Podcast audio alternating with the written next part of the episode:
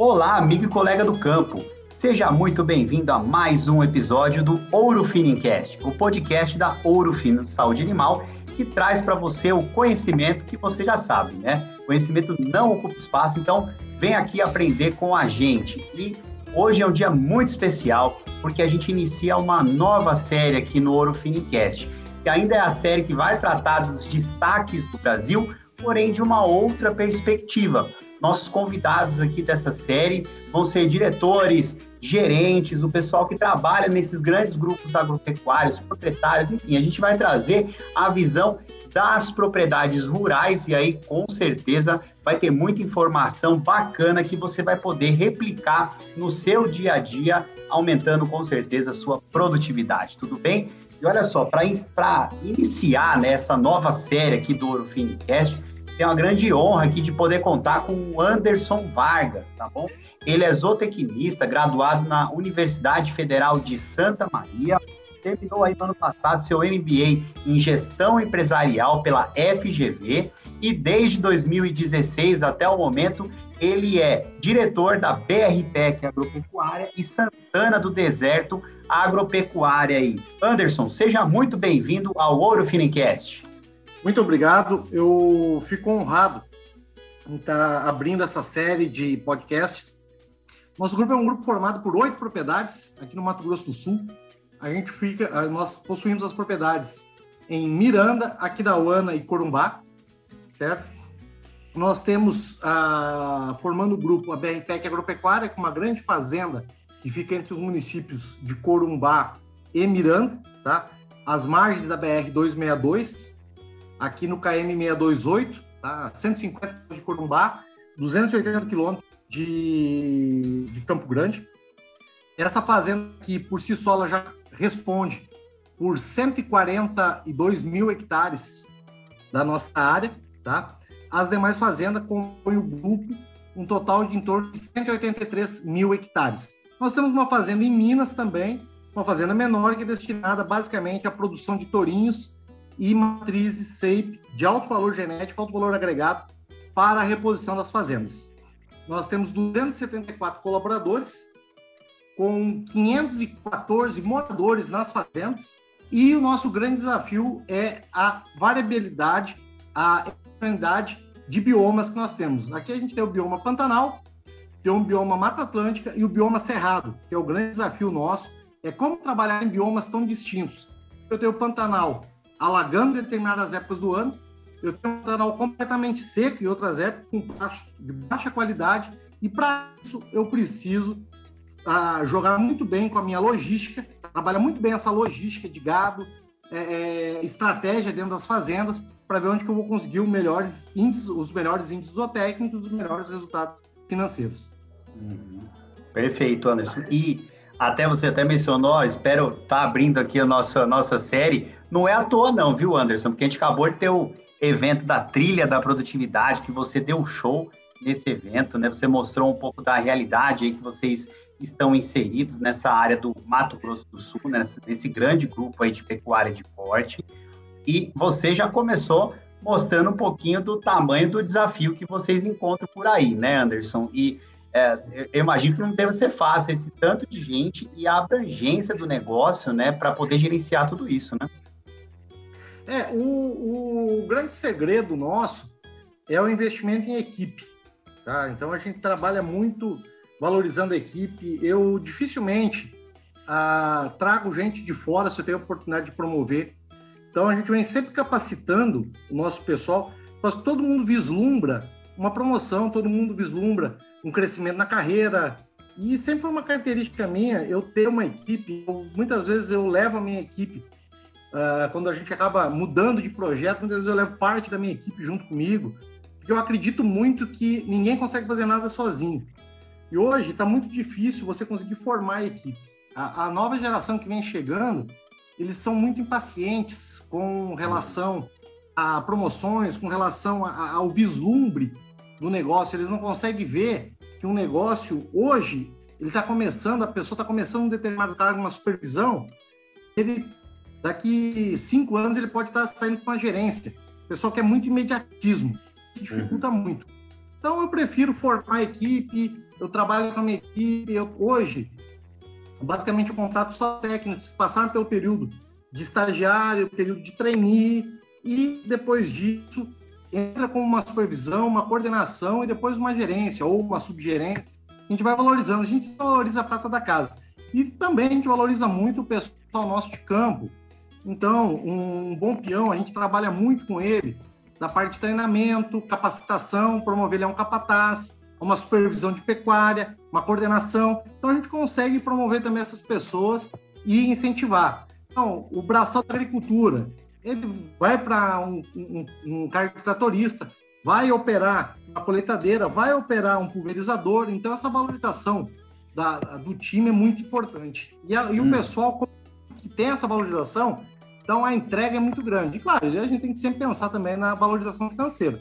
Mas não adianta eu ser a, a gente ser a melhor empresa do mundo se o colaborador não tem condição de se manter. Então, a gente hum. tem um, um salário na região e uma boa condição de trabalho para essa equipe. Isso é muito importante nos dias de hoje. O trabalhador, né, o colaborador, ele tem que entender o, porquê que ele está fazendo, né? Ele tem que se sentir valorizado e entender a responsabilidade do, do trabalho dele, né, Anderson? É, uma das coisas que a gente sempre procura mostrar para a equipe é que aqui a gente funciona como um grande relógio, como uma grande caixa de câmbio, dependente da analogia que a gente possa fazer, mas é um conjunto de engrenagens. Desde aquela engrenagem pequena até maior engrenagem, se uma tiver com problema, as outras não funcionam direito. Então aqui a gente tem que trabalhar em harmonia e sincronizado. Então por isso que eu acho que a pior coisa que uma pessoa tem num trabalho ou numa atividade é não entender por que está fazendo determinada atividade. Então eu acho muito importante uh, Deus do, do supervisor de confinamento ao menino que lava o coxo, o operador da colheitadeira, ao menino que cata pedra, pessoal do almoxerifado, é, é, as gerências, é todo mundo saber o que está fazendo e o porquê faz. Não adianta só eu falar, não, vamos fazer isso, se a pessoa não souber o porquê. Onde tu uhum. entende a importância na cadeia, você se dedica muito mais. Posso que assim, a, a, o, o respeito que você, você uh, tem da sua equipe e a confiança que, que a equipe de, uh, deposita em você, você não consegue ganhar ele apenas por exigência ou por hierarquia. Você tem que conquistar esse respeito. Se você conquista esse respeito, essa admiração da equipe, mesmo quando você sai, essa entrega da equipe não é só um respeito, uma entrega verdadeira. Mesmo quando você não está perto do colaborador, você não está supervisionando o serviço diretamente, o comprometimento desse colaborador é outro a pessoa se dedica. Ah, não, eu estou fazendo isso porque isso aqui vai dar um impacto X num outro, numa outra ação que nós estamos fazendo aqui. Então é tudo um evento em cadeia. E fazendo é isso. Uhum. Não adianta excelente protocolo da Ouro Fino se o meu pessoal de maternidade não vai cuidar desse bezerro. Eu vou trabalhar com esse protocolo e meu vaqueiro simplesmente vai chegar lá e vai estressar o animal, eu vou ter um nível de corticoide lá em cima, adrenalina dando piques, eu vou saber que toda a parte de, de hormônio nossa do protocolo vai dar problema, ou qualquer vacina, eu vou ter um efeito reduzido, então tudo isso é importante. Então, um curso que eu tenho lá de bem-estar, muitas vezes dá uma diferença muito maior do que uma técnica mais cara que eu vou estar tá, tá trabalhando. Então, eu tenho que fazer. E vamos começar do básico. Também não adianta eu, numa propriedade que eu nunca fiz inseminação artificial, eu vou chegar, vou fazer em 100% do meu rebanho de um ano para o outro, sem a equipe estar tá capacitada, nem mesmo o manejo simples do gado no curral. Uhum. Perfeito. E, e, isso até traz a gente para um cenário, né? Que todo, não adianta, né? Toda vez que a gente vai conversar, que a gente traz para essa realidade, a realidade da mão de obra realmente é muito citada como um dos principais desafios que a gente vem enfrentando aí, né? E por outro lado, poxa, vocês têm, vocês têm propriedades de cria, né? Vocês têm áreas de cria, áreas agricultáveis, vocês têm confinamento, vocês têm áreas de integração. Eu queria que você contasse para a gente um pouco como que funciona essa questão do planejamento, né, Anderson? Visto que você precisa, tudo tem que ser, é, é, tem que ser bem estratégico para a gente realmente maximizar esse retorno sobre o investimento aí no, no grupo, né? É, a, aqui só, só para vocês entenderem um pouco, a gente tem uma particularidade muito grande quanto ao tipo de solo. Aqui, basicamente, o nosso solo é um e cambisolo, que é um solo argiloso, preto, rico em calcário, tá? O nosso pH é um pH neutro, aqui dentro da área alta, na BRPEC. Uhum. Então, a grande dificuldade do Brasil é, acid... é o solo ácido. Eu tenho que basificar. A minha dificuldade aqui, a nossa, é uma acidificação desse solo. Por quê? Porque muitas vezes os micronutrientes são indisponíveis. Eu faço análise de solo e eu tenho uma, um nível alto de macro e micronutrientes, mas a biodisponibilidade dele é baixa. E no Pantanal tenho o polisolo hidromórfico, que é aquele areião preto de Pantanal, característico. A propriedade hoje possui 8 mil hectares agricultáveis, que eu trabalho com milho, soja e sorgo. Tá? E lembrando que toda a área nossa de agricultura, eu, eu destino ela na, na entre-safra a produção de a integração lavoura-pecuária, que eu trabalho com gado em cima dessa área, tá? Então a gente produz aí de 4 a 6 arrobas nesse período, tá? Com uma suplementação leve, nada muito pesado, mas com uma pastagem de boa qualidade, tá? Toda a nossa área agricultável eu trabalho com, com técnicas de agricultura intensiva. Então eu trabalho com plantio direto, eu, eu trabalho com manejo integrado de pragas, manejo integrado de plantas daninhas. Trabalhamos com a integração lavoura-pecuária, como a gente já falou. A gente trabalha hoje com, com todos, todo o maquinário nosso via GPS. Então, a gente tem todo essa preocupação, todo essa, esse investimento para a gente conseguir, na agricultura, ter uma melhor rentabilidade com uma maximização de ganhos e, com isso, eu preciso ter tecnologia. Não posso fazer uma agricultura uh, como se fazia 15 anos atrás. Eu tenho, dentro desta fazenda aqui da, da BRTEC Agropecuária, eu trabalho com ciclo completo, né? Cria, recria e terminação. E na Agropecuária Santana do Deserto, que as áreas é basicamente Pantanal, eu trabalho só com sistema de cria e toda a recria eu faço aqui na BRPEC Agropecuária.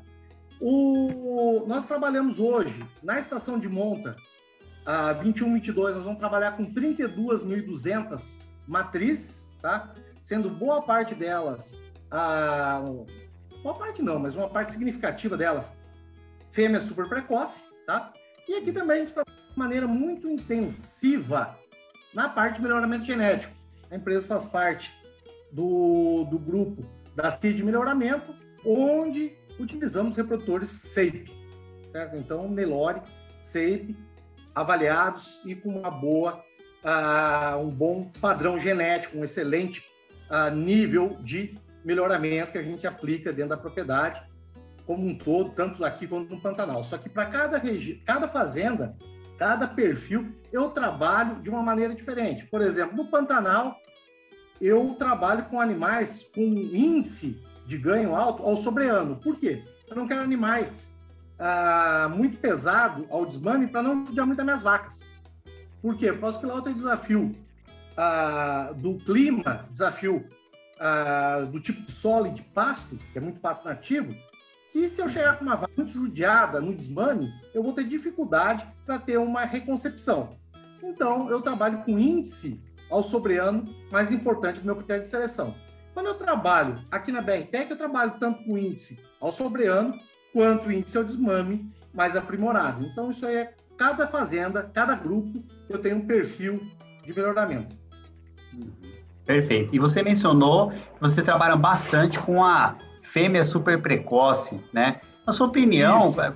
qual que é, assim, claro que a gente uh, tem uma série de vantagens, a gente vê, tem muita gente que ainda não, não acredita, né, na tal da super precoce. O que, que você enxerga aí na BRPEC tem trazido de maior vantagem, né, a utilização desse tipo de sistema. E também maior dificuldade também, né, porque tudo tem, tem que ter a estratégia, né? É, a gente trabalha aqui dentro da BRPEC com essa fêmea. Claro, eu não vou conseguir fazer fêmea super precoce do Pantanal, como eu faço aqui na BRPEC. Ah, aqui o que, que nós temos? O, as fêmeas que a gente trabalha são fêmeas de 11, de 12 a 14 meses, vamos ser mais precisos. 11 é uma ponta muito pequena, mas de 12 a 14 meses, certo? As fêmeas, nossa, ah, tiveram uma, um índice de prenhez de 52%, esses animais super precoces. Nós trabalhamos com um número próximo a 2 mil fêmeas super precoces, com peso de 300, e, 300 quilos no deserto, tá? E com índice prenhez de 52%. Ah, não, mas é um índice bom para super precoce? Que a gente tem com uma IATF, que a gente vê o pessoal fazendo aí, entre 38% a 40%. Eu trabalho com uma dieta basal no coxo, que é uma dieta para ganhar de 500 a 600 gramas por 90 dias antes da inseminação. Então, eu preparo essas fêmeas, claro, elas têm um potencial genético. E eu faço elas expor esse potencial genético com uma nutrição adequada. Mas aí surge sempre aquela dúvida. O índice de reconcepção. Toda fêmea super precoce, é, é, eu tenho problema de, de reconcepção dela. Então, eu tenho os dados aqui já de, de cinco anos. Então, eu tenho, desse ano que a gente fez, aí as 1.500 fêmeas do ano passado, que eram super precoce, elas pariram e hoje elas estão no trabalho, na, na última estação elas estiveram em trabalho de, de, ah, de ATF. Com uma ATF, essas fêmeas me apresentaram 55% de prenhez. Por que eu estou apresentando os dados só da primeira ETF? Porque a minha segunda ETF, eu estou fazendo DG agora na vacina. Então, eu estou apresentando uhum. só os dados da ETF. O peso dessas fêmeas no D0 era 442 quilos. Então não tive atrapalho nenhum, tá? Ah, mas o bezerro está muito leve. Ele deu um pouco mais leve que a média das múltiplas, mas nada expressivo. Então, quanto nas múltiplas eu tenho bezerro de 200, 190 a 200 quilos, essas primíparas aí eu tenho de, de 170 a 170 quilos. Né? É uma diferença, mas não é nada que desabone o trabalho. É um bezerro a mais, né? É um bezerro que você não ia ter normalmente, né? Se você esperasse para colocar ela com dois anos, três anos, é igual igual é a média nacional, né? É, eu tenho aqui, Bruno, por exemplo, essas fêmeas, elas estão com 24 a 26 meses. Eu tenho ela com um bezerro no pé e outro na barriga, né? É perfeito. A irmã dela, no sistema tradicional, ela estaria indo para a, a, a primeira IATF agora. Eu, a gente estima que na vida produtiva dela, Bruno, ela vai nos dar em torno aí de 2, 2,5 bezerros a mais durante toda a vida produtiva dessa vaca. É isso aí. E, e, olha aí, viu, pessoal? Bom, mostrando, o Anderson mostrando para a gente na prática o trabalho que eles fazem, né, com essa super precoce, e vocês puderam observar que o negócio não é fazer ela chegar pesada lá quando ela é super precoce, e emprenhar ela e pronto, solta na juquira lá e, e, e se vira, né? Tem que ter um acompanhamento e quando tem estratégia, é, funciona muito bem. Estão aí os resultados da BRPEC na prática que podem confirmar isso tudo, né, Anderson? É, aí, Bruno, o que, que a gente tem aqui? Um detalhe, tá? Eu faço o protocolo dessas fêmeas no coxo, ok? As únicas fêmeas da BRPEC que têm uma segunda chance, que elas podem estar vazias e elas não vão para o abate, são as super precoces, muitas vezes pela idade, tá? Então, o aparelho reprodutivo delas é, não está maduro, então eu vou ter feminha lá de que está com 11 meses no trabalho, 12 meses, então ela volta, ela vai ainda para a estação. Eu tenho algumas nulíparas na fazenda, menor número de super precoce, mas nós temos ainda. E com isso, essas fêmeas têm a segunda chance. Se elas forem para a estação de monta como nulípara não reproduzirem, a gente faz dois trabalhos, faz um ETF e um resync.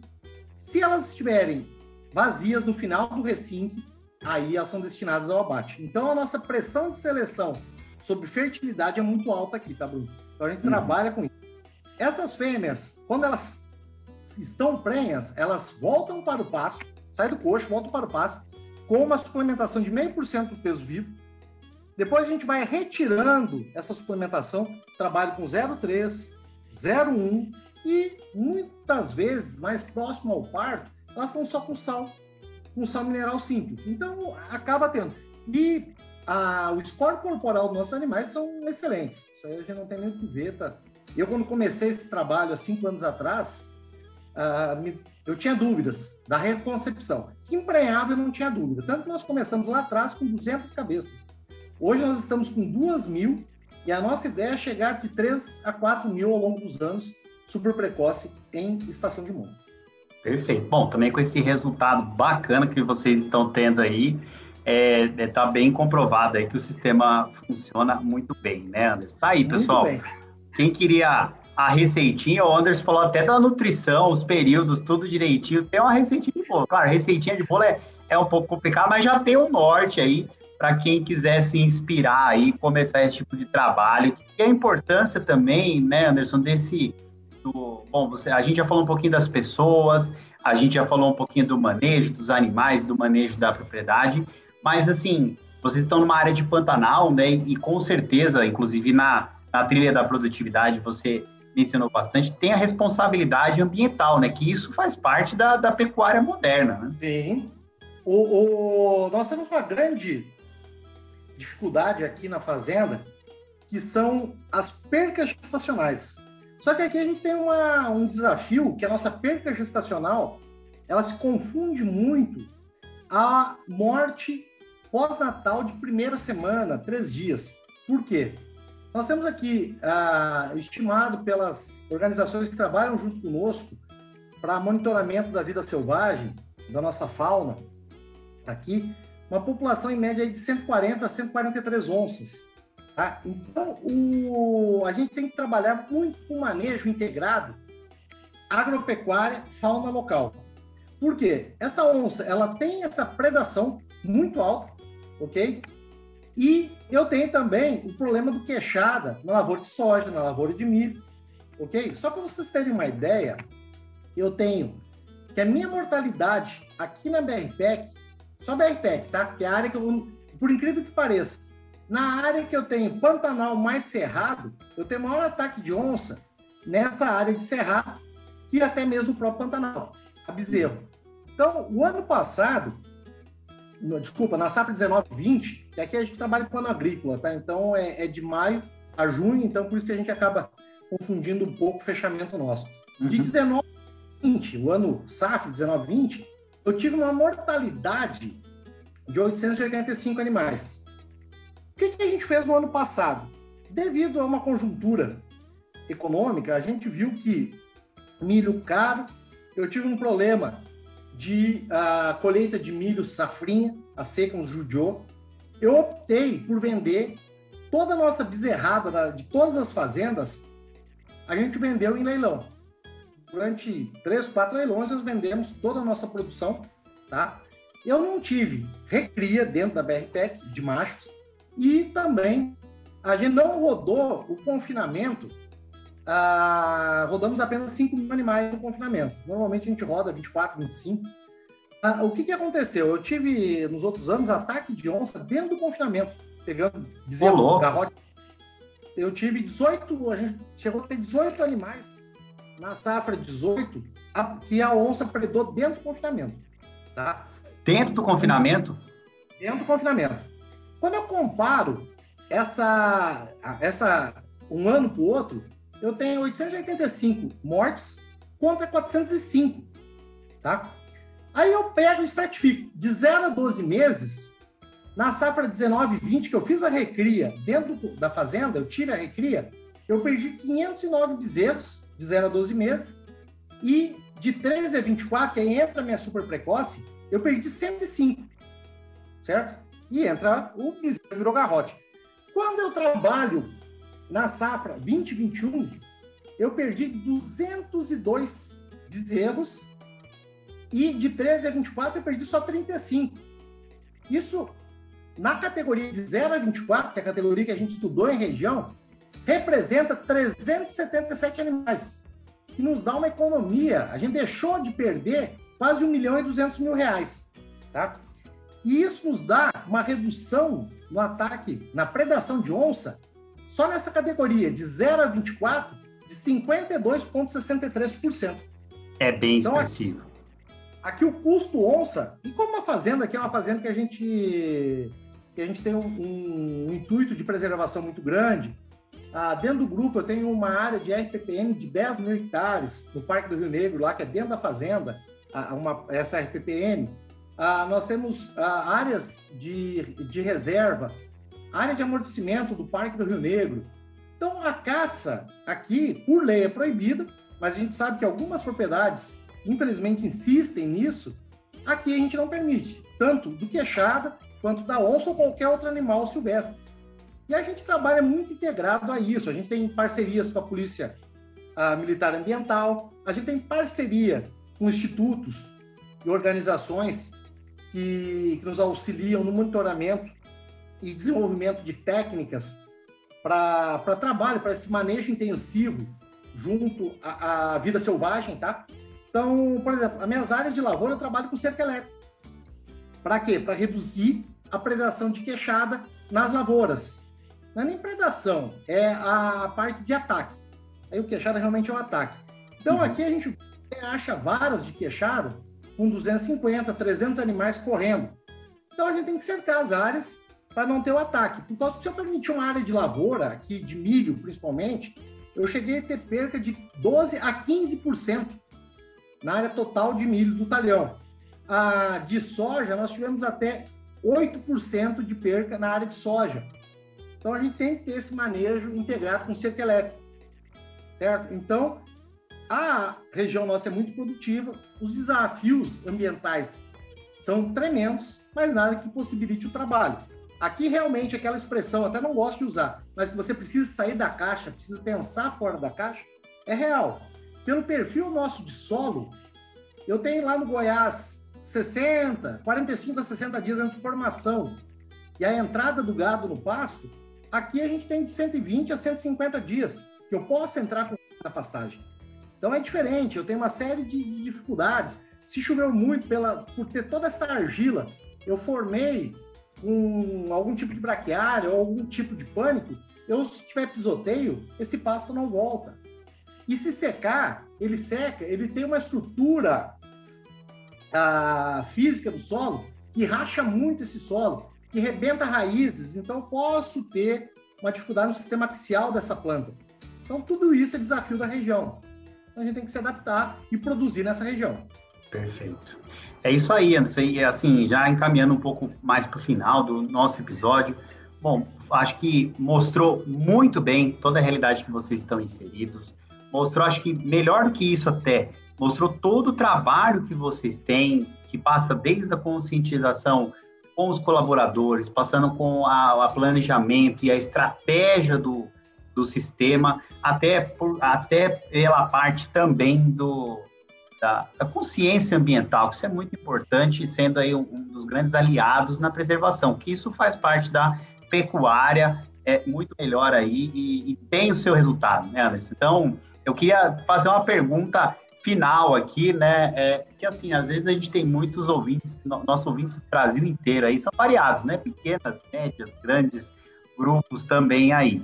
E, pelo que eu entendi, tudo que você falou aqui com a gente, tudo que a gente conversou, pode ser facilmente replicado para qualquer tipo de propriedade, principalmente na parte do planejamento e da estratégia, né? Então, eu queria que você deixasse uma mensagem final aí para os nossos ouvintes, né, com relação a isso. O, assim, Bruno, eu acho que a gente nunca pode pensar que sempre a gente está sabendo tudo. Certo? Ainda mais no agro. No agro, todo ano surge alguma técnica nova. Claro, surge aquelas técnicas mirabolantes um pó de pirim-pim-pim mágico. Aí tem que avaliar, tem que ver, e realmente o que presta, o que funciona, a gente trazer para dentro da propriedade. A gente não pode ser fechado, não pode ser obtuso. Então, nós temos um confinamento aqui que tem capacidade de 18.700 cabeças. Imagina se eu fechasse meus olhos e dissesse, não, eu, tô, eu vou só confinar, todo ano eu tenho que confinar. A gente, todo ano a gente faz conta. Todo ano a gente avalia se é melhor confinar ou melhor vender em pé. Se é melhor eu vender o grão ou se é melhor usar no confinamento. Tudo isso pode ser aplicado numa, em qualquer tipo de propriedade, até mesmo se eu não comecei numa propriedade desse tamanho a trabalhar. Eu venho de pequena propriedade. Eu sou gaúcho. Então, o que, que acontece? O sul é característico, é muito caracterizado pela pequena propriedade, pequena e média. Então, tudo que a gente emprega aqui, eu posso empregar em qualquer outra propriedade. Claro, a escala vai ser menor, eu vou ter que, de repente, algumas coisas eu vou ter que adaptar, mas é tudo questão de adaptar. Não precisa levar nada ao pé da letra de uma maneira, não, tem que ser desse jeito, eu só consigo fazer para eu sou grande. Eu posso trabalhar com um protocolo de ATF, com novilha super precoce, mas uma propriedade menor, de uma maneira mais fácil que aqui.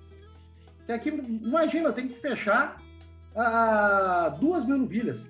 Propriedade menor, eu posso estar fechando 80 novilhas, eu posso estar fechando 100 e posso aplicar, certo? Aqui a gente trabalha a parte de toda de coleta de sêmen fresco e refrigerado na propriedade. A gente tem excelentes resultados. O, o agricultura de precisão, também posso trabalhar em propriedades menores. Então, tudo isso aí a gente pode replicar em outros locais. Nada é exclusivo do grande, nada é, é um negócio que só nós podemos fazer ou só as propriedades grandes do Brasil. É isso aí. Perfeito. Basta ter uma coisa, né, Anderson? Vontade, né? Exatamente. Eu ia dizer isso agora. O principal recado é a gente ter vontade e ter uh, uma cabeça aberta a inovações tecnológicas. Eu acho que isso é o mais importante. Perfeito. Ó, lá no começo você falou a respeito do primeiro episódio da série. Tenho certeza que uh, foi perfeito. Aliás, como sempre, né, superou as expectativas. Eu acho que trouxe muito conhecimento aí para os ouvintes do Ouro Finincast. Quem ouve nosso nosso podcast que sabe que conhecimento não ocupa espaço e pode ter certeza que esse episódio aqui foi mais uma aula dessa aí, viu? Muito obrigado pela sua presença, viu, Anderson? Por estar junto com a gente aqui e poder trazer todo esse seu conhecimento prático de quem está aí no dia a dia e sabe muito bem do o que está fazendo, né? E para trazer o retorno aí, a produtividade do setor. Muito obrigado. Muito viu? obrigado, Bruno, e agradeço o convite. Fico à disposição para mais eventos. É isso aí, pessoal. Falou e disse aí para vocês o Anderson Vargas, que é diretor aí da BRPEC Agropecuária e da Santa Agropecuária Santana do Deserto, lá no Mato Grosso do Sul, ali na região do Pantanal Sul Mato Grossense. Bom, como vocês viram, essa super série especial aqui de destaques vai ter coisa bem interessante, a gente vai continuar com ela. Então não percam os próximos episódios aí do Ouro Finicast, que a gente vai trazer outros perfis de propriedades e outros perfis de trabalho para vocês irem aumentando o conhecimento. Tudo bem? Muito obrigado pela audiência, um grande abraço e até a próxima. Tchau!